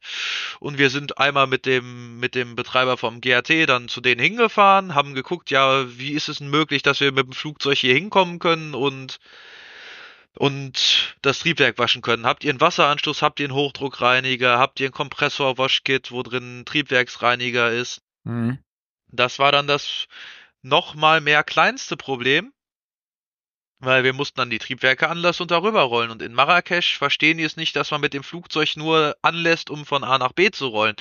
Die haben Habt dann denn, nicht mal. ganz kurz, habt ihr das kaputte Triebwerk eingelassen oder habt ihr dann ihr mit eingerollt? Wir sind dann auch mit dem vermutlich oder mit dem kaputten Triebwerk noch gerollt, weil wir beim Anlassen, beim Starter laufen lassen noch kein Problem gehört haben. Es Mhm. ist auch angesprungen, wir hatten eine leicht erhöhte interne Turbinentemperatur ITT. Mhm. was aber auch schon mal vorkommen kann, da wir 32 Grad hatten. Mhm. In der senkenden Sonne, da war uns klar, dass die ITT ein bisschen höher sein Mhm. wird, Mhm. als wenn wir jetzt bei 15 Grad in Düsseldorf am Flughafen stehen werden. Ja, okay. sind dann darüber gerollt. Wir hatten bis dato aber immer noch kein Werkzeug. Haben dann natürlich bei denen gefragt, habt ihr Werkzeug? Und das Problem ist, die meisten Hubschrauber haben kein zöllisches Werkzeug, sondern metrisches Werkzeug.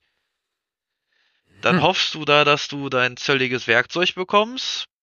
Zum Glück waren die mal vor ein paar Jahren ein Bell Service Center und die haben immer noch Hubschrauber von Bell da gehabt, die umgebaut sind, um Hochspannungsleitungen mit Wasser zu reinigen und hatten dementsprechend ein wenig zöllisches Werkzeug da. Das hat uns natürlich dann stark geholfen. Weil ihr immer noch euer eigenes Werkzeug nicht hattet. Ja, richtig. Das war dann vier oder fünf Tage schon her. Oh, scheiße. Und man kann es Und glaub, nochmal kaum glauben, da stand groß AOG drauf, ne? Auf eurem, auf eurem ja, da stand groß AOG drauf. Ja, die Ja. dachten aber, das soll nur nach Madrid. Oh, Haben okay. es dann in Madrid ausgeladen. Ah, Da blieb es dann auch. ah, sehr schön. Ja.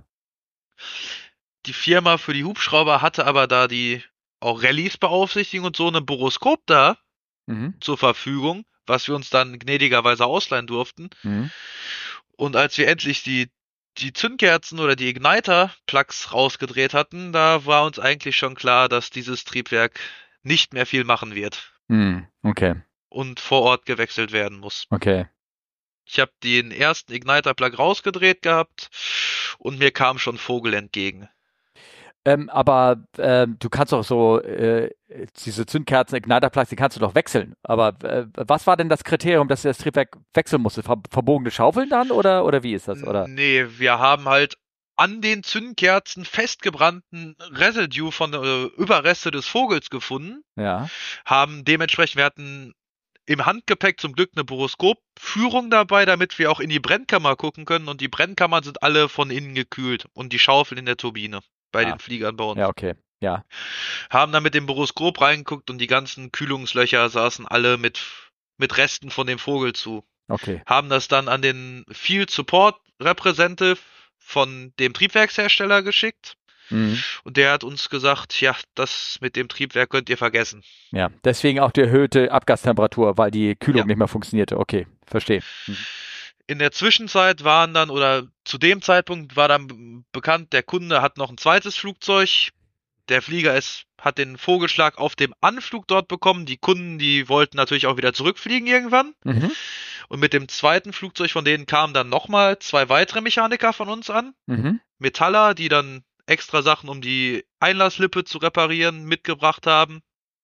Und Spachtel und Speedtape, um die Delle auszubessern für einen einzelnen Flug zurück nach Düsseldorf, wo dann alles getauscht werden konnte. Das berühmte High-Speed-Tape, das berühmte.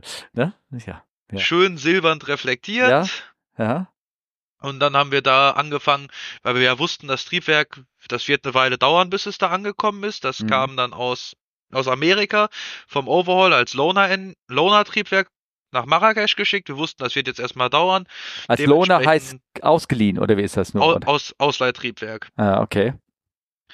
Wir haben dann halt alles so weit angefangen zu zerlegen, wie es Sinn macht, den Startergenerator abgebaut, den Alternator abgebaut, Fire Loop, Kabelbaum, Lufteinlass, die Schubumkehr, den Reverser, Das habt ihr alles abgebaut, weil das mit dem bei dem Leittriebwerk nicht dran ist und musstet das wieder anbauen? Ja. Oder? Das ist bei uns, wenn wir ein Triebwerk tauschen, was ich gegenwärtig momentan auf der Arbeit mache, äh, gibt's Teile, die sind Triebwerksherstellerseitig Mhm. und Teile, die sind Zellenherstellerseitig.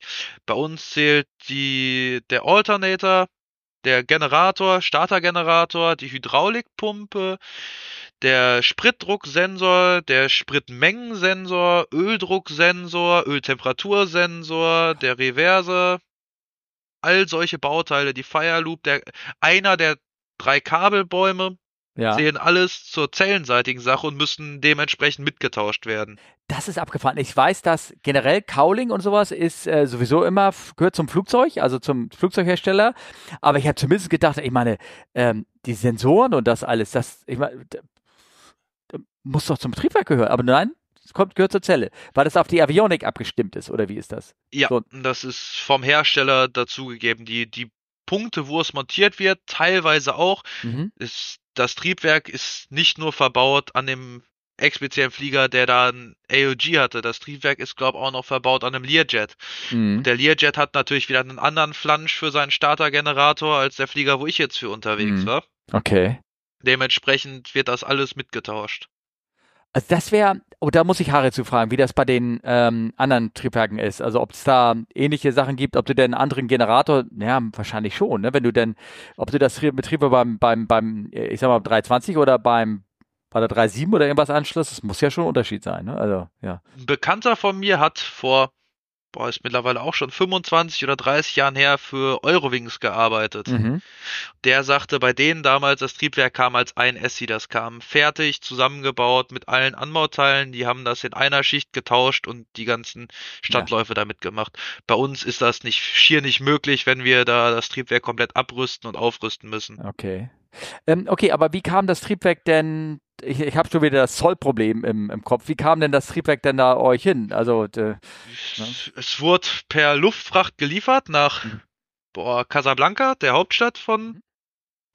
äh, Marokko, weil es Flüge aus den Staaten dahin gab, kam dann normal als Gepäck auf dem Langstreckenflug oder als Fracht mit. Fracht, ja, ja, genau. Mhm.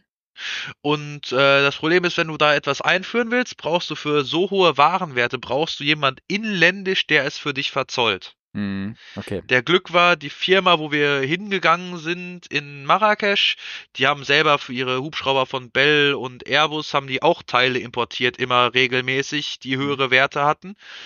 Und die haben das dann für eine kleine Gebühr, die wir eh, die haben gesagt, wir müssen euch ja was für den Hangar bezahlen. Wir waren mhm. zwei Wochen in der Zwischenzeit, bis das Triebwerk da ankam, nicht da. Mhm. Aber die haben gesagt, ja, ihr könnt den Flieger hier in der Halle stehen lassen. Dementsprechend stand der Flieger für zwei Wochen in der Halle. Alle Teile, die wir da brauchten, lagen in der Halle, weil die ja nachher mit dem Flieger wieder ausgeführt werden mussten, die kaputt waren. Und die haben sich dann um das Verzollen von den ganzen Sachen, die dann kamen, Triebwerkskiste, Triebwerk, um alles gekümmert. Hm, okay. Und ähm, ähm, wie schnell kam das Triebwerk dann? Also gute zwei Wochen. Das war ist vor Ostern passiert. Mhm. Ich war, glaube ich, den Mittwoch vor Ostern wieder da. Mhm. Dann Ostern, dann war ich anderthalb Wochen in, auf der Arbeit wieder normal nach der Osterwoche. Und dann sind wir, glaube den Mittwoch oder Donnerstag wieder darunter geflogen mit mhm. drei Mechanikern dann. Okay. Also ein Prüfer, zwei Mechanikern zum Wechseln. Und wie lange hat denn das äh, gedauert, denn so ein Triebwerk da zusammenzubasteln? Also war der auch wieder zwei Tage ja. beschäftigt dann oder wie ist das? Oder? Wir waren, haben Gott sei Dank eine Menge vorbereitet gehabt, das Zusammenbauen und wieder anbauen hat dann gute drei Tage gedauert, weil es, es war einfach viel zu warm. Inzwischen, in der Zwischenzeit hatten wir 42 Grad in okay. Marrakesch. Da ist man dann einfach dahingeschmolzen bei der Arbeit. Mussten dann noch einen Tag lang Funktionschecks mit dem Triebwerk machen, haben den Flieger released, der Kunde hat uns abends noch zum Essen eingeladen und am nächsten Tag sind wir dann zurückgeflogen. Hm, okay, cool. Ähm, wenn du äh, und das Triebwerk selber, das kaputte, das ist die letzte Frage, die noch irgendwie stelle dazu. Wurde das dann in dem Flieger, der ausgeflogen worden ist, habt ihr da den Kram äh, äh soweit wirklich reingestoppt? Nee, das wäre da nicht also. alles an kleineren Ersatzteilen wie die, die Lufteinlasslippe, die kaputt und verbeult war, die Piccolo Tube, also im Prinzip die Leitung, wodurch die heiße Zupf Zapfluft geht, die für das Anti-Eye-System vom Triebwerk zuständig ist. Sowas haben wir dann mit in den Flieger eingeladen. Unser Werkzeug haben wir mit in den Flieger eingeladen. Dann kam ein Beamter vom Zoll aus Marrakesch, hat geguckt, dass wirklich alles, was deklariert war, wieder das Land verlässt. Und das mhm. Triebwerk wurde dann im Laufe der nächsten Woche wieder auf dem Luftweg in die Vereinigten Staaten zum Overhaul geschickt. Ja, ja, okay. Ja, cool, spannend. Danke, danke, danke. Ähm, wegen, äh, wegen so Vorfälle und Unfälle und irgendwie sowas. Ähm, wir haben ja auch immer so, ich habe so, so zwei Fälle hier so ein bisschen, ja. bisschen rausgesucht. Das eine ist nur deshalb, weil mir das mir jetzt gerade kürzlich sozusagen unter der, unter der Nase äh, gekommen ist. Das war so ein Ding aus äh, Twitter. Das ist irgendwie passiert jetzt vor ähm, kurzem. Ich glaube, der Tweet selber ist vom 17. Dezember. Und ähm, ich habe das Gefühl, man sieht häufig, dass so kleine Businessjets, dass die irgendwie gerne mal, naja, also irgendwie, ich habe das Gefühl. Am Ende der Landebahn noch nicht stehen. Ja, ja, dass sie, also ich habe, also generell glaube ich schon, äh, die sind von der Sicherheit her, wenn man eine ganz akribische Statistik äh, machen würde, dann sind die schon, ähm, sagen wir mal so, nicht ganz so sicher wie so ein Airliner Operation. Verkehrsflieger. Ja, klar, wenn du hörst, dass die Leute, äh, dass die Besitzer das Ding auch selber fliegen, teilweise, ne, Single Pilot, Single Pilot ist immer höher mit höheren Risiko verbunden irgendwie, ne? Ähm, Hast du da irgendwie eine Ahnung davon? Also ich wir jetzt gucken hier gerade nämlich auf einen, einen Vorfall, wie gesagt, 17. Dezember, da ist eine Cessna 510 Citation Mustang, da wisst ihr auch, wie eine Mustang aussieht, aber ihr, ihr könnt ja auch gleich sehen, wie schön klein die ist und äh, wie die aussieht, wenn die denn über die Randwehr hinausgeschossen ist. Das sieht man nämlich hier in, den, in dem Vorfall. Und ähm, weißt du da irgendwie davon, wie hast du da irgendwie ähm, wie die, ich sag mal, von der Sicherheit her sind oder irgendwas? Also, ich meine, die, die sind sicher wie jedes andere Flugzeug auch, aber von der Operation her. Ne? Ich habe noch selbst persönlich noch kein Incident mitbekommen von irgendeinem mhm. Kunden von uns oder irgendeinem mhm. Operator, der bei uns irgendwo mal involviert war. Aber so eine Mustang wird viel von Privatleuten geflogen. Mhm. Okay, ja. Und da weiß man nie, wie viel fliegen die damit, wie trainiert sind sie auf dem Muster, wie gut kennen sie sich aus mit dem Muster, wie viele Anflüge haben sie mit dem Flugzeug schon gemacht, wie viel haben ja. sie im Simulator geübt. Ja. Ist wie beim Autofahren. Wenn ich jetzt meinen Führerschein heute mache, jetzt zehn Jahre kein Auto fahren und mir dann gesagt wird, fahr ja. durch Düsseldorf, durch die Innenstadt, das wird auch nicht so gut laufen, als wie wenn ich es jeden Tag mache. Ja, klar. Also wir gucken ja, wie gesagt, auf das Bild von der Papa Romeo Mike Mike Charlie Lima. Äh, Papa Romeo weiß gar nicht, welche, welches Land das ist. Ähm, das ist so eine typische Frage, die würde Harry immer auch dann bekommen, wo das heißt, wie, wie wird die repariert? Und dann sagt er auch, ja, sowas kann ich nicht, mache ich nicht, darf ich nicht oder irgendwas. In so einem Fall, wenn man den da geborgen hat, ähm, weißt du, wer das repariert oder irgendwie sowas? Das würde ich sagen, ist auf jeden Fall reparierbar, wie der Flieger da hm. aussieht. Muss unten drunter die ganzen Verkleidungsbleche müssen alle getauscht werden, mhm. nehme ich mal an. Das Fahrwerk vorne muss erneuert werden, muss wahrscheinlich komplett neu und die Strukturen auch. Es ist halt eine Frage von wie viel Geld will man in die Hand nehmen. Ja. Also der Flieger hat mal neu 1,6 Millionen gekostet und für die Reparatur, die da fällig ist, würde ich sagen, ist man auch wieder 500.000 ja. bestimmt los mit den ganzen Stunden, die da reingehen. Ja, klar. Da muss man vor allem gucken, der Flieger wird natürlich überall weiter auf die Zelle, auf die Struktur auch noch Schäden bekommen haben, die man wahrscheinlich so noch gar nicht sieht. Da muss überall Non-Destructive Testing, Farbeindringverfahren gemacht werden, um zu sehen, ob sich Risse gebildet haben in weiteren Rippen und Spanten. Ich gucke gerade, wo. Das ist eine dieser, schwierige Entscheidung bei sowas. Ja, ich glaube, ich meine, ich gucke auch gerade, wo dieser, dieser Airport, Merodoni Aerodrom Sarajevo, ist das? In Sarajevo? Das ist, ich dachte, das wäre irgendwo in. Nee, hier sagt der Batista Boss Philo Airport. Da hat mir aber eine falsche Kennung gegeben hier. Ah, ja, die, okay, so Airport, äh, okay, klar, Moment, ich gucke, Leute, habt Geduld, geht nicht weg, bleibt noch einmal Hörer, dass der Ijo Airport in Wikipedia, wo liegt der überhaupt? Also der liegt da ganz unten im Süden von Brasilien und da ist kaum, da ist nichts drüber geschrieben über den, über den Flugplatz. Naja, das ist irgendwie so ein kleines, kleines Ding. Da habe ich eine Karte, ganz kleiner Flugplatz, irgendwo in der Pampa und dann ist so die Frage, äh, was kann man da an Equipment hinbringen, ne, für dass man den da irgendwie reparieren kann. Also das, ähm, ja. Auf jeden Fall einen großen Kran, um das Flugzeug da rauszubekommen. Ja, ja. und das, die Frage hat man das schon. Ja, also wie gesagt, das, deswegen, äh, das habe ich nur, weil es gerade hier so sozusagen relativ frisch ähm, ähm, ähm ist. Aber ich habe einen ganz anderen Fall rausgesucht. Ich weiß nicht, ob du mir da irgendwie was ähm, dazu sagen kannst. Der Fall ist äh, 16 Jahre her oder irgendwie sowas oder noch länger. Das geht um ein dänisches Flugzeug. Äh, die hatte damals die Kennung Oscar Yankee Jet. Also Dänisch Oscar Yankee fürs Land und Jet ähm, war hinten das äh, Gehörzel. Und ich weiß nicht, ob du auf den Link davor ähm, geguckt hast. Das ist ein YouTube-Video, da solltet ihr eigentlich auch mal raufgucken. Das ist relativ schlechte Qualität.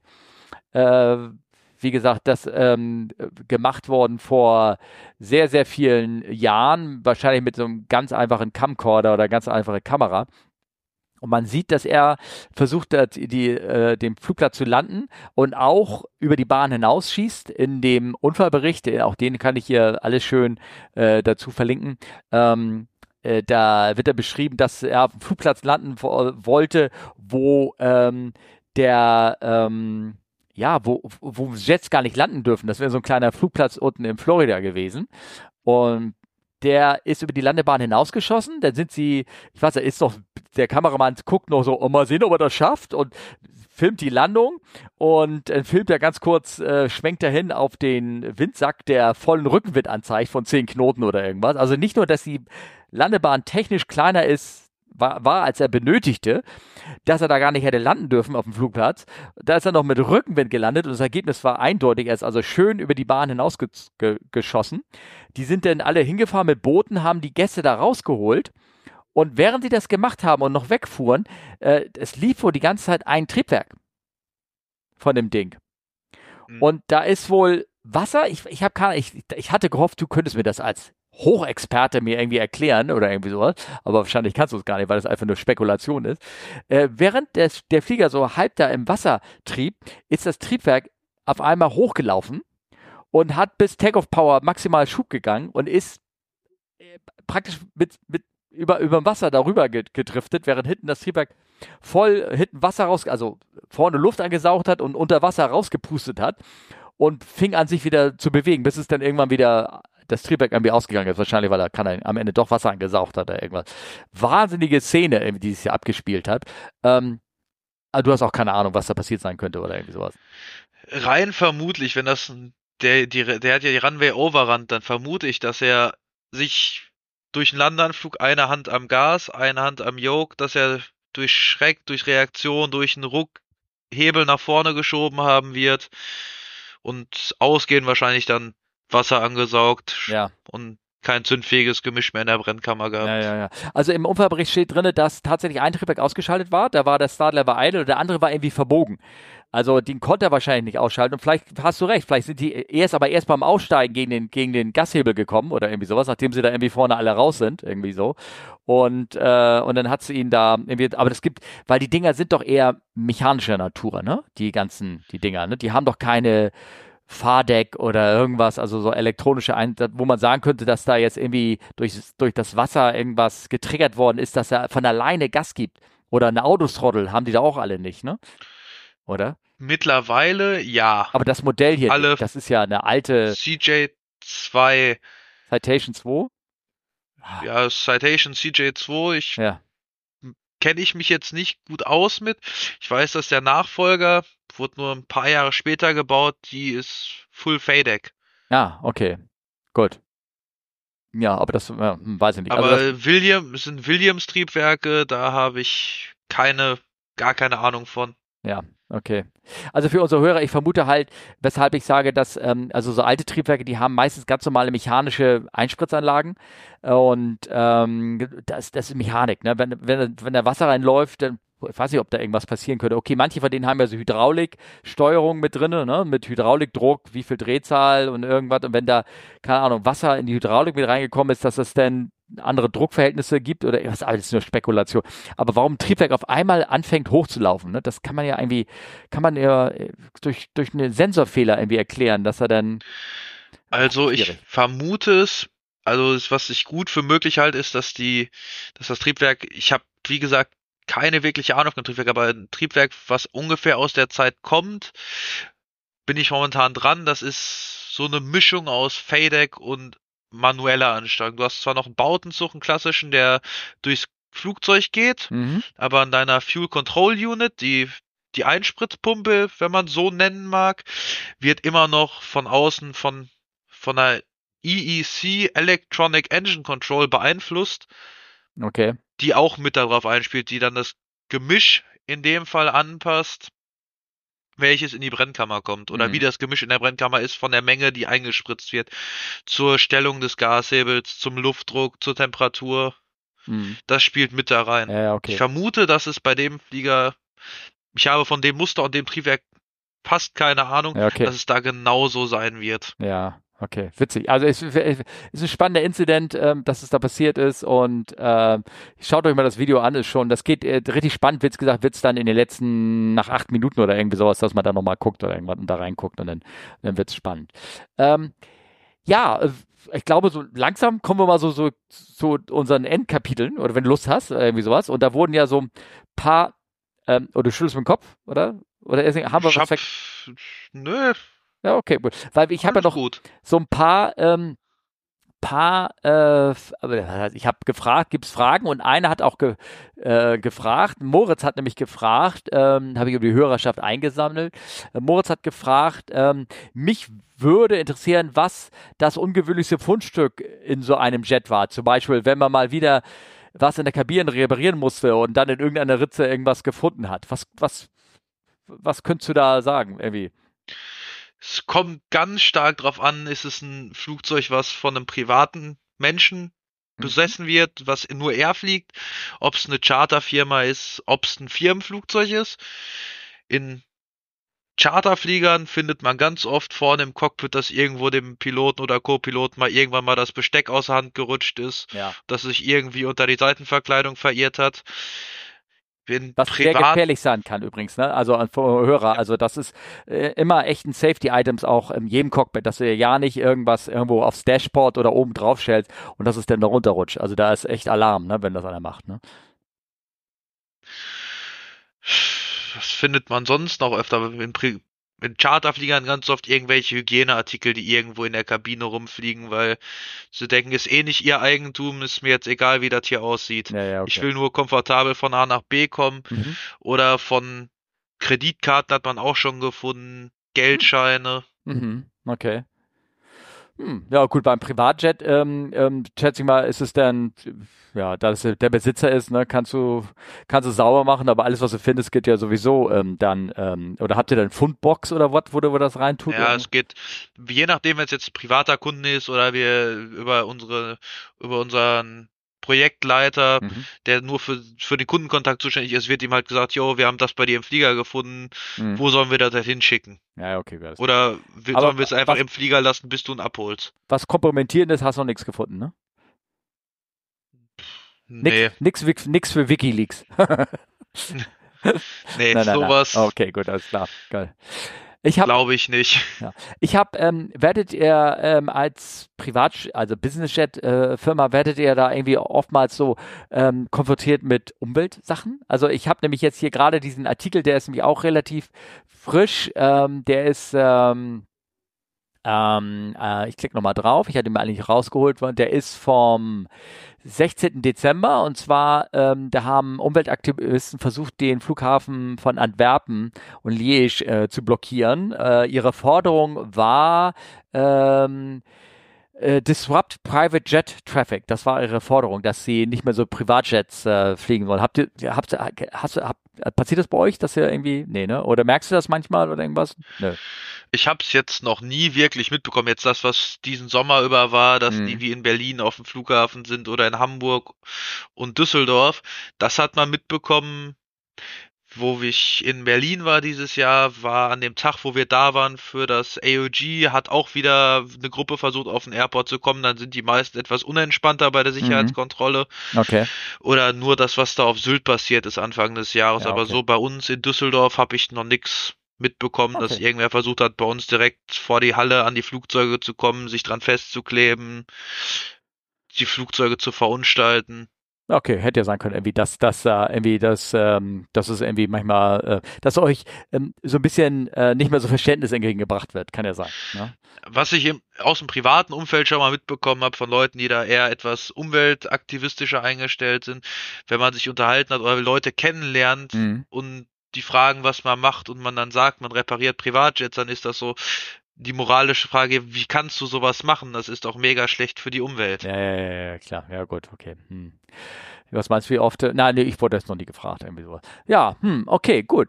Ähm, hast du irgendwie noch eine Geschichte für uns oder irgendwie sowas vielleicht? Oder? Ich glaube, die Geschichte habe ich eben schon erzählt, ja, wo ich in Marrakesch war. Hast du, hast du auch wie, hast du recht, hast du recht. Okay, gut. Ja, nee, ähm, ähm, bist du, bist du für uns erreichbar? Soll ich, äh, äh, ich habe Instagram und ich bin in der Telegram-Gruppe. Dann verlinke ich mal den Instagram-Account, ähm, wenn das äh, okay ist. Und äh, ihr wisst ja, üblich hinten dran steht, wo man uns erreichen kann. Jetzt auch mittlerweile bei Threads, ganz neu. Steht unten auch drin, wenn ihr, wenn ihr Lust habt. Ähm, ja, also wenn du nichts mehr hast oder wenn dir fällt dir noch irgendwas ein, mir fällt jetzt erstmal so nichts mehr ein. Dann wünsche ich uns beiden jetzt einen schönen, gemütlichen Abend, eine schöne Weihnachtszeit. Ich glaube, wenn ihr das hören werdet, ist die Weihnachtszeit und Neue auch schon vorbei. Bis dahin schaffe ich das nicht, das irgendwie äh, zu veröffentlichen. Und Jordan, ich bedanke mich für deine Zeit. Dafür nicht.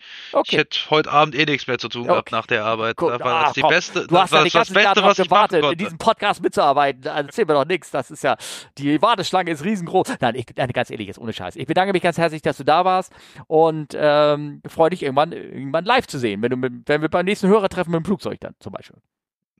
Das wäre eine Idee. Das wäre eine Idee. Okay, cool. Danke. Danke dir für deine Zeit. Auf Wiedersehen. Supi. Tschüss. Tschüss.